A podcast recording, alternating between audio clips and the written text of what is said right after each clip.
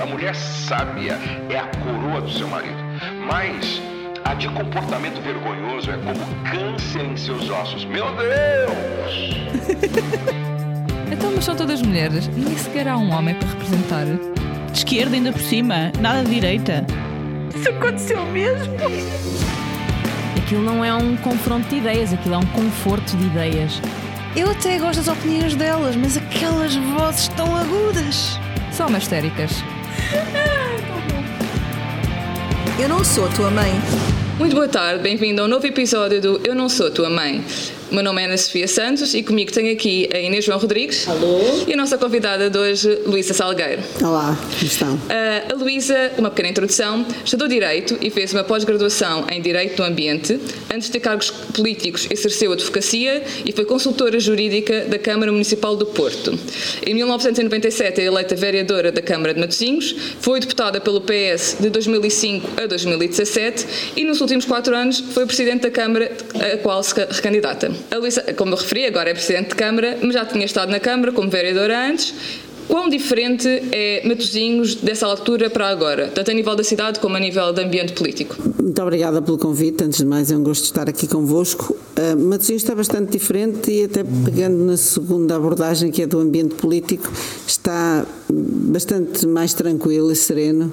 Quando saí da Câmara, vivíamos num ambiente bastante tenso em Matosinhos. Nós fomos, nos últimos tempos, bastante conhecidos, sobretudo no Partido Socialista, pelas disputas e divisões internas, e creio que agora vivemos num clima bastante distinto, em que estamos unidos em torno do trabalho e das causas que temos para tratar, e, portanto, eh, creio que se algo que conseguimos mais recentemente foi eh, convergirmos eh, não só dentro do Partido Socialista, mas também com a comunidade, de criarmos um momento de união e por isso creio que se há algo que eu consiga uh, distinguir relativamente a esse tempo é exatamente o ambiente político. Claro que a cidade também mudou, o Conselho evoluiu, temos novas causas, já não estamos apenas na fase da criação de equipamentos ou de construção uh, de novas estruturas, creio que estamos cada vez mais uh, comprometidos em causas ambientais, em atingirmos novas metas para a comunidade temas como a descarbonização, que na época não existiam, ou da sustentabilidade ambiental, passaram a ser prioritárias na nossa agenda política, assim como as questões da mobilidade, que ganharam uma nova expressão uh, na cidade e no Conselho. Matosinhos tem se tornado um Conselho cada vez mais atrativo. Nós uh, somos um dos Conselhos que oferece melhores respostas em termos metropolitanos em vários domínios e isso faz com que uh, haja indicadores positivos, mas que também nos trazem novos desafios para quem tem a responsabilidade de gerir o Conselho.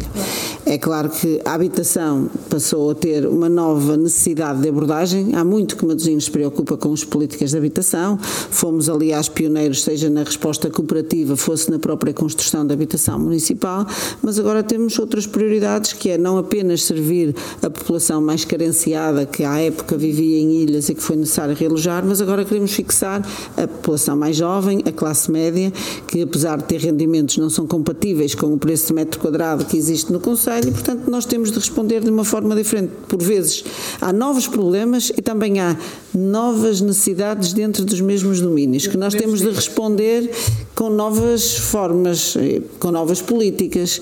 E, portanto, eu direi que Matosinhos é uma cidade que mantém a sua traça, uma, um conselho que continua a, a, valorizar muito a sua identidade com o mar, com os pescadores, com a pesca, com a restauração, com o peixe, mas, por outro lado, abraçou novas áreas como a arquitetura, o design, posicionou-se em termos de soluções tecnológicas, é um conselho que quer estar na primeira linha da transição digital e da transição climática, portanto, são, são novos desafios que temos pela frente. Direi que continuamos a ser uma fantástica cidade para viver, trabalhar e investir, eh, mas eh, para que continuemos assim precisamos também de ter respostas diferenciadas para uma população cada vez mais exigente. E algo que mudou em Matosinhos como no país é a qualificação das pessoas, as exigências das pessoas, a forma como elas se relacionam com o poder político e isso também exige que nós sejamos capazes de nos reinventar, de nos atualizarmos, de formar novas equipas e responder a novos desafios. Já percebi que nós vamos ter aqui desta entrevista com vontade de nos mudar para Matosinho.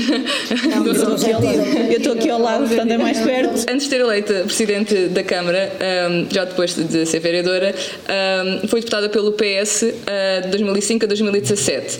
Desses tempos, que vitórias é, é que gostaria de salientar? Uma ou duas, mas também gostaria de saber o que é que achou que deixou-lhe assim um bocadinho um sabor amargo porque não conseguiu conquistar durante esse tempo, gostaria de ter conseguido. Bem, as vitórias eu dividi-las em duas abordagens, uma pessoal e outra global, digamos, geral. As minhas foi ter conseguido ser coordenadora das comissões em que estava, ser vice-presidente da bancada do Partido Socialista, ser membro da mesa, portanto isso para mim foi importante, ter sido membro da NATO, da, da Assembleia Geral da NATO e ter sido eleita pelos meus pares na NATO. Primeira mulher, não é? Não sei se isso está escrito, eu não, não posso garantir. Pois, ele tinha lido isso alguns, mas uh, Em termos de cargo de, de, portuguesa eleita nesses órgãos, sim, fui. Um, e, portanto, são momentos do trabalho que fiz no Grupo Parlamentar da População e Desenvolvimento com mulheres, sobretudo na área da saúde materno-infantil, e ter tido a possibilidade de conhecer uh, realidades que me despertaram, que me chocaram até, e, portanto, são matérias que passam um pouco ao lado do trabalho regular e ordinário da Assembleia da República, mas que me marcaram a mim pessoalmente e politicamente, portanto, eu revelo muito isso. Politicamente? Politicamente, eu direi que nas várias áreas em que estive, ah, desde a nova Lei de Bases da Educação, que veio trazer novas regras e que qualificou muito a resposta educativa em Portugal, o facto, é claro que nós como deputados temos dois domínios, o domínio de apoio, sobretudo quando somos membros do grupo parlamentar que apoia o governo que aconteceu, quer nos governos do engenheiro José Sócrates, quer depois com António Costa, portanto, apoiei muitas das medidas que o governo uh, trouxe e que foram muitas delas estruturantes para o país e que marcaram muito o século XXI e, portanto, eu como deputada as apoiei, mas também há aquela questão da nossa própria iniciativa legislativa. Ainda ontem, por exemplo, estive num congresso dos podologistas e eu fui uh, uma das relatoras da lei que permitiu criar esse estatuto, ou a, a primeira lei que eu fui relatora foi a lei do associativismo juvenil. E eu tinha começado a minha atividade política num Conselho Consultivo da Juventude e, portanto, como deputada, pude alterar muito significativamente os direitos dos jovens para participarem eh, no associativismo. Isso foi uma das que marcou mais, porque foi a primeira vez que eu percebi o que significa ser deputado. Porque, repare, para uma pessoa como eu que tem formação jurídica, ser o legislador é algo absolutamente único. Nós estamos no papel da pessoa que vai redigir e tratar do próprio texto do diploma que depois tem impacto na vida de todas as pessoas. Portanto, quando se é relatora da lei, portanto, fica com a responsabilidade no grupo de trabalho fazer o texto final, é pela nossa mão que passa aquilo que vai acontecer na vida de uma comunidade. E a primeira que fiz foi a lei do associativismo juvenil e que previu a criação dos Conselhos Municipais de Juventude, portanto, essa foi uma que me marcou porque foi a primeira. Depois tive a ocasião de participar em muitas outras iniciativas legislativas que permitiram criar mais direitos na esfera das pessoas, sobretudo em termos de reforço do Serviço Nacional de Saúde. Participou também na, na em relação à procriação medicamente assistida? À procriação medicamente assistida, ao casamento entre pessoas do mesmo sexo, tudo isso foram atos legislativos que contaram com a minha participação. E que são impactantes e até aos dias de hoje. na vida de todas as pessoas. Portanto, o que mais me uh, preencheu, digamos, foi o facto de eu, com o meu papel enquanto política eleita, ter usado o voto para impactar positivamente a vida das pessoas. Fazer a diferença. Sobretudo, sobretudo, criar igualdade no sentido substantivo do termo e ter feito isso na vida de pessoas que eu nunca conheço, que nunca vou conhecer, mas que sei que através da minha intervenção política mudamos a vida dessas pessoas. E o sabor amargo, com qual é que diria que ficou com esse sabor? Eu não tenho, não guardo nenhum sabor amargo. Acho que há muita muitas conquistas que estão por fazer, acho que há muitos direitos que se podem ainda reforçar. Eh, eu diria que o sabor amargo foi ter convivido com o tempo da Troika, em que tiveram de votar muitas, sobretudo nos governos ainda do Partido Socialista, na fase final, em que tive de votar muitos diplomas que retiraram direitos às pessoas. É a outro lado da moeda, de, tal como aprovamos leis que impactam positivamente na vida das pessoas, aprovei leis que reduziram os rendimentos das pessoas, que que reduziram as condições das famílias. Isto é o amargo que eu guardo de ter sido parte dessas soluções a que o país não podia fugir e que eu, infelizmente, estive presente nesses momentos muito exigentes da nossa vida coletiva. Mas depois, nas eleições de 2017, eh, quando se eh, candidatou a Presidente de Câmara pela primeira vez, eh, foram eleitos 308 Presidentes de Câmara nessa altura. A Luísa foi uma das apenas 32 deles, desses Presidentes de Câmara, que eram mulheres. Acha que ser mulher na política é diferente? Em que sentido é que é? Eu não, é difícil para mim responder essa pergunta eu, cada pessoa é diferente da outra. E é claro que eu não sou igual aos anteriores presidentes, aos meus queridos, ao meu querido Guilherme Pinto, nem ao Manuel Seabra, nem ao Narciso Miranda, e não sou igual a muitos outros presidentes eh, daqui, da, da coroa metropolitana. Mas eu, quando vou para a mesa de discussão com os meus colegas, não vou com nenhuma condição diferente. Eu vou exatamente na mesma condição. A minha determinação nas decisões que tomo são tomadas pela Luísa Salgueiro como um todo todo. Portanto, é claro que eu tenho as minhas próprias características e a minha idiosincrasia pessoal, que resulta de eu ser mulher, resulta do meu percurso de vida, resulta da minha visão, dos meus sentimentos, mas não, eu não me sinto que na decisão, no processo decisório que que uso diariamente várias vezes, porque nós estamos permanentemente a decidir, não sinto nenhuma diferença por ser mulher. Uh, sou a Luísa Salgueiro, com 53 anos de vida e com um percurso que me marcou. Eu nunca me, nunca me senti. Uh, eu sou filha única, uh, não, não competi com ninguém lá em casa, mas nunca me senti com nenhuma condição especial diferente por ser mulher. Sou a Luísa como um todo e vou para os momentos em que participo em todos os espaços espaços em que interajo naturalmente. Porquê é que, haveria, porquê é que, uh, porquê é que há menos mulheres na política? Consegue identificar um fator que justifique? A vida natural que as mulheres têm. A minha condição de vida permitiu-me sempre ter disponibilidade para ocupar os cargos e conciliar a vida, também pelo suporte familiar que tenho. Acho que tem mais a ver com o tipo de família que eu tenho e com o suporte familiar que eu tenho. Se eu não tivesse uma estrutura que tivesse. Eu, quando eu fui para Lisboa uh, trabalhar como deputada, quando fui eleita, a minha filha tinha 3 anos. Se eu não tivesse uma estrutura de retaguarda familiar que me ajudasse a criar a minha filha, não tinha podido. É claro que, por natureza, era suposto que a mãe tivesse permanentemente com a filha. E nós tivemos que organizar as coisas de outra forma. O meu marido supriu muitas vezes o facto de eu não estar presente, mas nós somos ambos progenitores e temos ambos responsabilidades. Alguns dias era eu que tinha a responsabilidade da Beatriz, outros dias era o meu marido. Isso acontece naturalmente. Eu quero. A mensagem que eu acho que nós temos de assumir é que é natural. Eu, eu cheguei a Presidente da Câmara pelo percurso de vida que fiz naturalmente e a condição de ser mulher nunca espero eu, uh, foi, foi algo especial. Aconteceu pelo meu percurso, pelo aquilo que eu fiz, pelas minhas competências e pelas minhas características. Se eu senti a questão, a pergunta natural, e se eu senti em algum momento que o facto de ser mulher era algo que me discriminava negativamente, eu devo dizer que quando cheguei à Assembleia da República, o que assistia é que não havia mulheres presidentes de comissões, não havia mulheres nas coordenações, era muito difícil. Eu, eu fui eleita antes da aprovação da lei das cotas, ainda entrei antes disso, e logo a seguir entrou em vigor a lei da paridade e assisti logo na legislatura seguinte, em 2009, uma maior presença de mulheres na Assembleia da República, porque a lei obrigou, portanto, foi uma aceleração da participação feminina. E logo a seguir comecei a ver as mulheres a chegarem às coordenações e às presidências das comissões, o que era natural. E o que vejo agora, eu não sei, confesso que não posso dizer, é uma grande presença das mulheres também nesse espaço. Portanto, foi natural é, dar-nos oportunidade e as mulheres acabam por chegar lá, não é? E depois são. É isso, isso eu devo dizer, que o que noto é que são, por tendência, por tendência, mais organizadas e mais focadas. O que eu assisto naturalmente e continuo a assistir nas reuniões é que a gestão do tempo é muito diferente.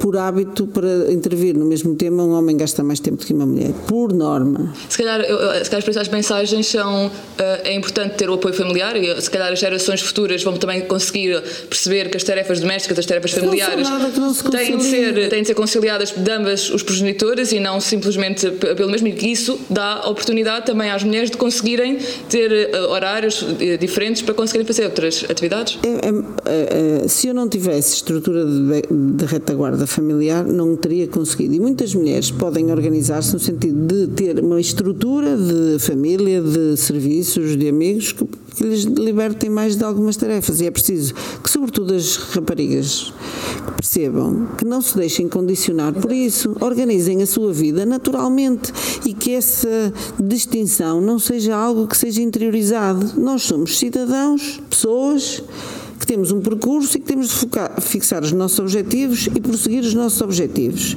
E não nos focarmos muito nisso. Eu vou ter que ter mais condições por a minha condição de mulher. E, sobretudo, quando também escolhemos quem está ao nosso lado, escolhermos pessoas que não tenham estes estereótipos e que, é nos aceitem, e que nos aceitem a mensagem que eu quero passar para as raparigas. Eu tenho uma filha com 19 anos e, portanto, o meu objetivo é educá-la nesse sentido de que, quando ela tem um projeto para fazer uma decisão para tomar, que não tenha em consideração, relativamente aos colegas homens, essa diferença de género não existe, é, é posicionar-se de igual modo. E quando vai para um espaço qualquer, para uma mesa de negociação ou para um grupo de discussão, que se sinta Pede igualdade. Sem nenhuma condição diferente. Uh, na primeira pergunta falou de alguns temas sobre uh, a habitação, a ecologia, já falámos um bocadinho sobre, sobre, a sobre mobilidade. Esse, a mobilidade. E, e, um dos temas que também referiu, uh, que eu disse que depois íamos voltar a esse assunto, é da digitalização. um tema que agora cada vez se fala mais e que Matosinhos tem tido um bocadinho de investimento nesse, nesse tema. Um bocadinho? Bastante. o Investe Matosinhos, que, que é também o programa que eu gostaria de falar, já contribuiu para a criação de vários postos de trabalho, 2000 creio eu, pelo menos foi o que eu. Antes da pandemia. Antes da pandemia, nos dois anos antes da pandemia, pois essa salvaguarda é importante. Um, mas já há várias empresas no polo da Leonesa, uh, não é? Mas uh, uma delas, por exemplo, eu estava a ler que na Farfetch até vão criar um, uma nova sede. Uh, como é que consegue atrair este tipo de investimento para Matosinhos? Como é que isso se faz? Bom, primeiro clarificando, nós atraímos entre 2017 e 2019 2 mil postos de trabalho novos, até final de 2019 mas quero dizer que a Leonesa é um bom exemplo, mas isso acontece de uma forma uh, generalizada no território do município. Atraímos grandes multinacionais, uh, desde a Revolut, ou a Sodex, ou a Finerge, que não estão nessa área, mas claro, a Lessa do Alio tem concentrado a um, um eixo em torno da Via Norte com a FASEC, a Superboc e a Leonesa que tem 7 mil postos de trabalho estamos a falar de um quilómetro. E portanto há ali um grande polo de atração e nesse mesma, nessa mesma área vai ser criada novas, novas instalações da Farfetch que é um unicórnio eh, um dos grandes unicórnios nacionais que começou eh, não aqui mas que agora está instalada exatamente na Leonesa que agora vai ter umas novas instalações vão ser apresentadas este mês o projeto e a Fundação José Neves prevemos que vem, possa vir para cá e, portanto, é um exemplo daquilo que nós fazemos, não apenas através de Matosinhos Investe. Há uma política de atração de investimento, passando logo pelas questões fiscais e de planeamento, que nos tornam mais atrativos. Um, o PDM de Matosinhos foi revisto, foi dos primeiros a ser revisto em termos nacionais, de, já com a nova lei dos solos, a nova geração de PDMs, e nossas, as nossas políticas de planeamento geram exatamente essa atratividade. E depois também outras questões como a mobilidade, como a sustentabilidade ambiental. Não é à toa que nesta zona que estamos a falar estamos a construir neste momento um corredor verde de 18 quilómetros que é do Rio Lessa, um, o rio que já foi um dos mais poluídos da Europa e que neste momento tem novamente vida do ponto de vista da biodiversidade e que tem, tem em curso uma obra de reabilitação de todas toda a sua frente, com ciclovias e percursos pedonáveis, uh, de 18 km. Portanto, que vai ligar o interior do Conselho Limite até aqui à praia de, de Lessa da Palmeira.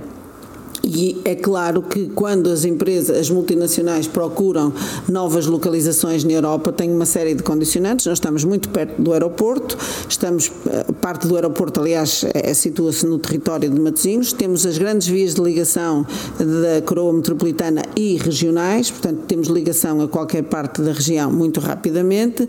Temos bons serviços públicos, temos uma política cultural regular que não é indiferente. O facto de nós termos o Centro Português de Arquitetura infraestrutura, termos uma orquestra local de jazz, que é a grande orquestra de jazz nacional, um quarteto de cordas da responsabilidade da Câmara e uma política cultural regular, atrai também pessoas que querem os quadros dessas empresas, quando são chamados a decidir onde querem viver ou trabalhar, também têm essa consideração. Nós temos a melhor praia urbana de surf do país. Em Matosinhos é possível estarmos aqui, irmos fazer uma aula de surf à hora do almoço e voltarmos porque ela é uma das características do nosso território. Temos 400 restaurantes de melhor peixe do mundo. Portanto, este é um território atrativo e o Investe Matosinhos é um regulamento que acresce diferenciação e atratividade, mas que não funciona só por si. E depois a questão do licenciamento, os nossos próprios serviços que são responsáveis pelo licenciamento de todos estes processos que têm uma carga burocrática muito alta associada, têm de ter, nós criamos um gabinete de apoio ao investidor que permite que uma empresa, quando quer instalar-se em Matosinhos, eh, tem um gabinete que faz todo o serviço de relacionamento nos vários departamentos da autarquia, portanto o investidor não tem de peregrinar pelo interior dos serviços da Câmara para obter as suas, eh, as suas autorizações. Há um pivô que faz toda essa relação com as empresas, portanto é uma, é um mix, é um mix de, de, coisas. respostas, de ações que temos na, na relação com os investidores e que creio que tem feito a diferença, que nos tem tornado uma das cidades mais atrativas em termos de investimento e a Farfetch é um exemplo, mas eu não quero também dizer que só a Farfetch. É claro que é um unicórnio, isso tem um impacto muito grande. O próprio edifício, eu não vou falar sobre ele porque não me compete a mim, mas vai ter características, do ponto de vista da sustentabilidade, absolutamente únicos, que também são muito exigentes para nós em termos de licenciamento e até em termos de adaptação do espaço público àquele edifício, estamos a fazê-lo. Voltando um bocadinho atrás ao trabalho como, eh, como deputada e também ao facto de, eh, como referimos, eh, que a pandemia vai trazer algumas complicações a nível de, de daquilo que são os planos iniciais e que tinham sido previstos inicialmente, como trouxe em todos os sítios. Um, como deputada esteve muitos anos na Comissão de Saúde, chegando mesmo a, a coordená-la, se, se, não estou em erro, um, e uh, agora como Presidente de Câmara teve de lidar com a pandemia. De que forma é que Matosinhos uh, lidou com a pandemia? Eu, eu ouvi falar assim de, de um sítio que nasceu em 30 dias ou em pouco, pouquíssimos dias, quase parecia aqueles hospitais que foram falados na China, uh, aqui um exemplo nacional. Ouviu falar bem. Uh, Matosinhos, como todos nós, todo o país, teve de responder sem preparação prévia à pandemia, quando ela subitamente entrou nas nossas vidas. E fizemos-lo, penso eu, de uma forma muito correta, positiva, aos, nos vários momentos. Nós começamos na primeira semana Uh, além do shutdown que fomos obrigados a fazer, que eu digo que se há algo que, mais me marcou neste mandato foi o despacho de shutdown. Nunca pensei fazer um despacho me mandar ficar todas as pessoas em casa, toda a comunidade fechada e desligar, não é? Esse foi algo absolutamente marcante para mim mas criamos logo uma linha de apoio com 12 psicólogos a atender as pessoas para todas as necessidades. Essa linha no início era uma linha só para pessoas que estavam em isolamento e com dificuldades, até as pessoas que não podiam ir ver os idosos que estavam nos lares e que estavam numa situação difícil, e rapidamente se tornou numa linha de apoio para todos os serviços. Nós montamos um, uma central de distribuição alimentar de todo o tipo de alimentos frescos, peixe, carne, tudo nos nossos, nas nossas instalações e foi, fomos distribuindo com os funcionários municipais, fazer coordenados por uma funcionária municipal que estivemos a fazer a distribuição. Fizemos uma rede para levantar as reformas dos idosos que não podiam ir ao multibanco levantar a reforma, éramos nós que íamos levantar a reforma para entregar em casa das pessoas. Fizemos todo tipo de desinfecção do espaço público, articulação com os bombeiros no primeiro momento. Tivemos de preparar equipas para substituir os funcionários dos lares. Nós, houve situações em que toda a equipa dos lares de funcionários foi posta em quarentena. E, portanto, os presidentes das instituições ligavam-me a dizer nós não temos quem tome conta dos idosos. Eles estão, partes deles estão infectados, outra parte está negativa. Nós estamos a segregar a nossa equipa da Proteção Civil e a Saúde Pública foram para o interior dos lares explicar, assinar as pessoas, não havia formação prévia para isto e depois não havia profissionais para tomar conta porque também estavam infectados ou em quarentena. Portanto, foi, Matosinhos tem uma bolsa de cuidadores formais, pagos pela autarquia, que estão em casa das pessoas a cuidar delas. formadas pela Unidade Local de Saúde e estão nessa, a prestar esse serviço e esses cuidadores foram reorientados, fomos à Bolsa buscar pessoas que estavam em formação para ir para, para o interior dos lares, substituir as equipas que estavam em quarentena, foi um enorme desafio Criamos uma bolsa local de reforço voluntário com pessoas que tinham conhecimentos ou por experiência própria que já tinham cuidado de idosos. Fizemos uma rápida reciclagem para irem para os lares, tomar conta das pessoas infectadas e não infectadas. Logo no início decidimos, em articulação com a Unidade Local de Saúde, construir uma nova área de cuidados intensivos. Eu assisti àquela montagem dos vários hospitais de campanha em pavilhões, nunca fui favorável a isso não imaginava que as pessoas infectadas estivessem a partilhar casas de banho e sem local para refeições. Portanto, nós arrendamos um hotel aqui no centro da cidade, completo, porque à medida que as pessoas iam tendo alta do Covid, mas não podiam ir para casa, algumas não podiam ir para casa simplesmente porque os familiares também estavam infectados. Portanto, as pessoas ficaram num hotel com os seus quartos individuais, casas de banho individual e refeição no quarto. Uh, e em simultâneo decidimos fazer uma, com a Unidade Local de Saúde, com o Hospital Pedro Espanha, uma nova ala de cuidados intensivos, porque nessa altura assistíamos às situações de Espanha e de, Itália que não havia camas suficientes e as pessoas e os médicos tinham de optar. E Desde o início da construção até à inauguração demorou 32 dias. No 31º dia a obra estava pronta, foi inaugurado ao 32º dia pela Sra. Ministra da Saúde, mas não foi um equipamento Covid.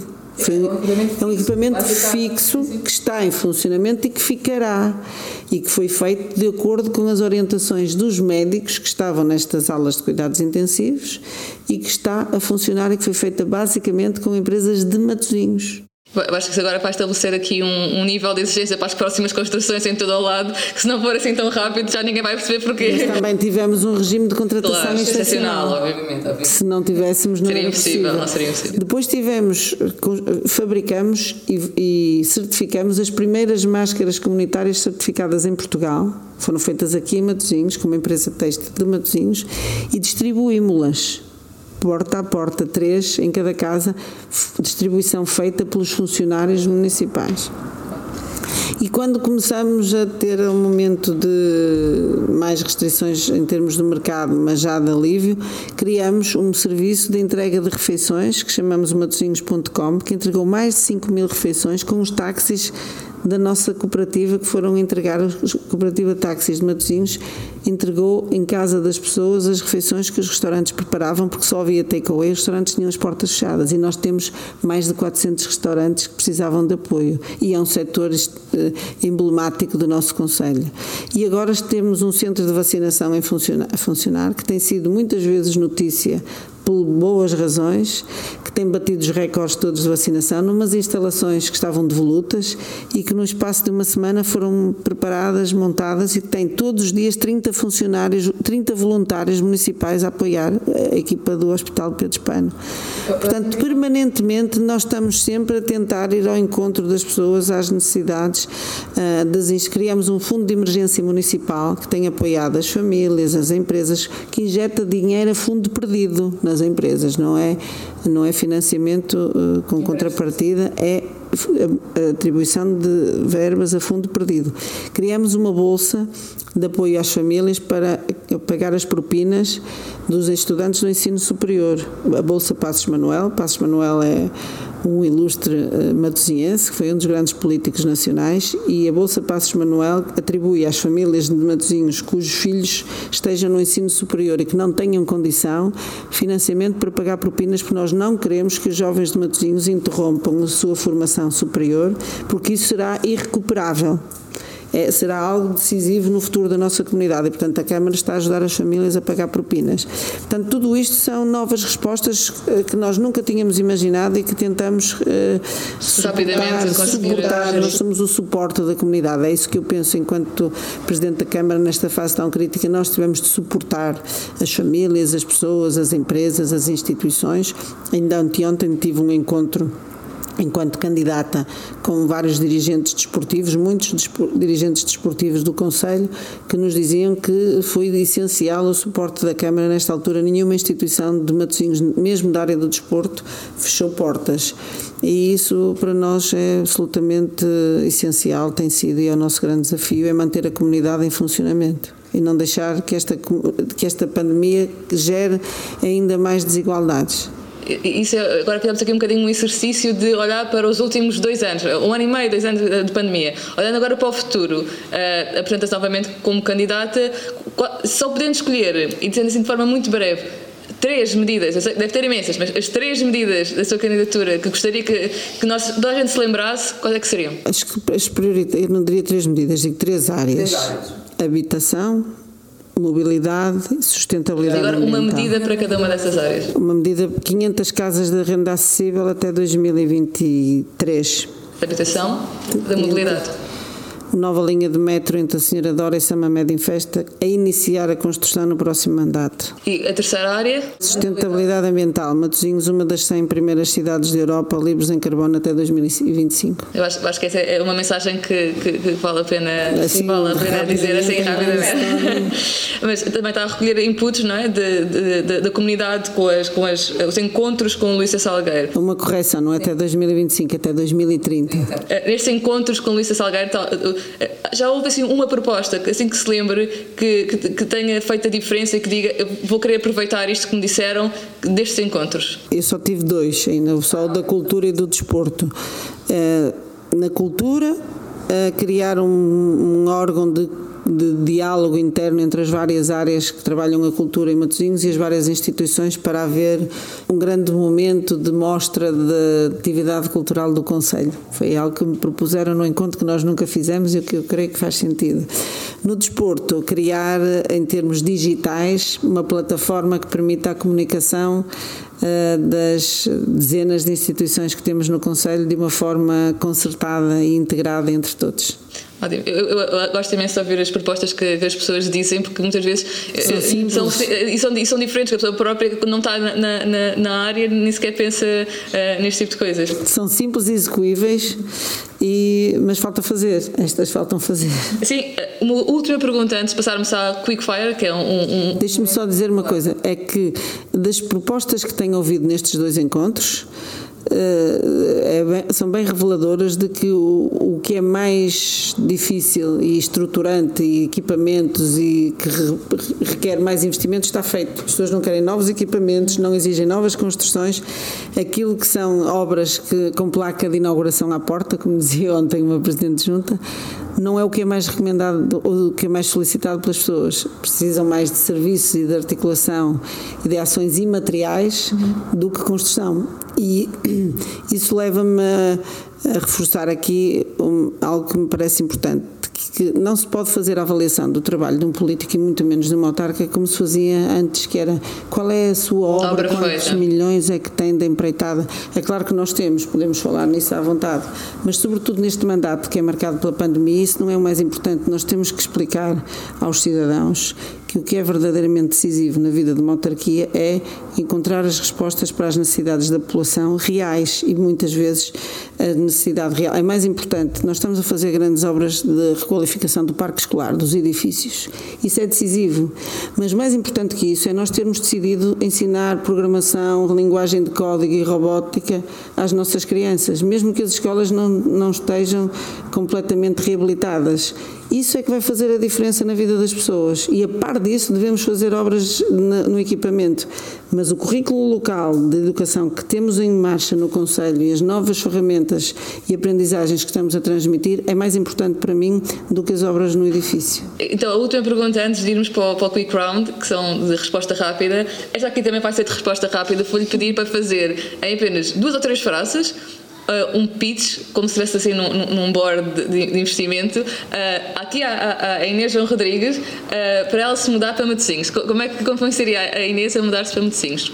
A Inês deve mudar-se para Matosinhos o quanto antes, porque somos um conselho que tem tudo aquilo que é necessário para ter boa qualidade de vida e ser feliz. Temos bons equipamentos de apoio à infância e escolas a nível de excelência, seja nos, nas instalações, seja nos conteúdos, porque aqui podemos preparar crianças com ferramentas para serem competitivos em qualquer parte, não do país, mas do mundo, porque temos boas acessibilidades e a partir de Matosinhos chega rapidamente a qualquer parte do país por autoestrada, comboio, navio ou avião. Todos os meios de mobilidade chegam e partem a Matosinhos, a qualquer parte do país ou do mundo através do aeroporto de Sá Carneiro, que também está em Matosinhos. Se precisar de apoio familiar, somos um dos conselhos de excelência em termos de suporte, quer à infância, quer à terceira idade. Somos o único conselho do país que tem uma bolsa de cuidadores que ajuda as pessoas nas suas próprias casas, evitando que sejam institucionalizadas e que, independentemente da capacidade financeira de cada família, nós cuidamos das pessoas nas suas casas até ao fim da vida.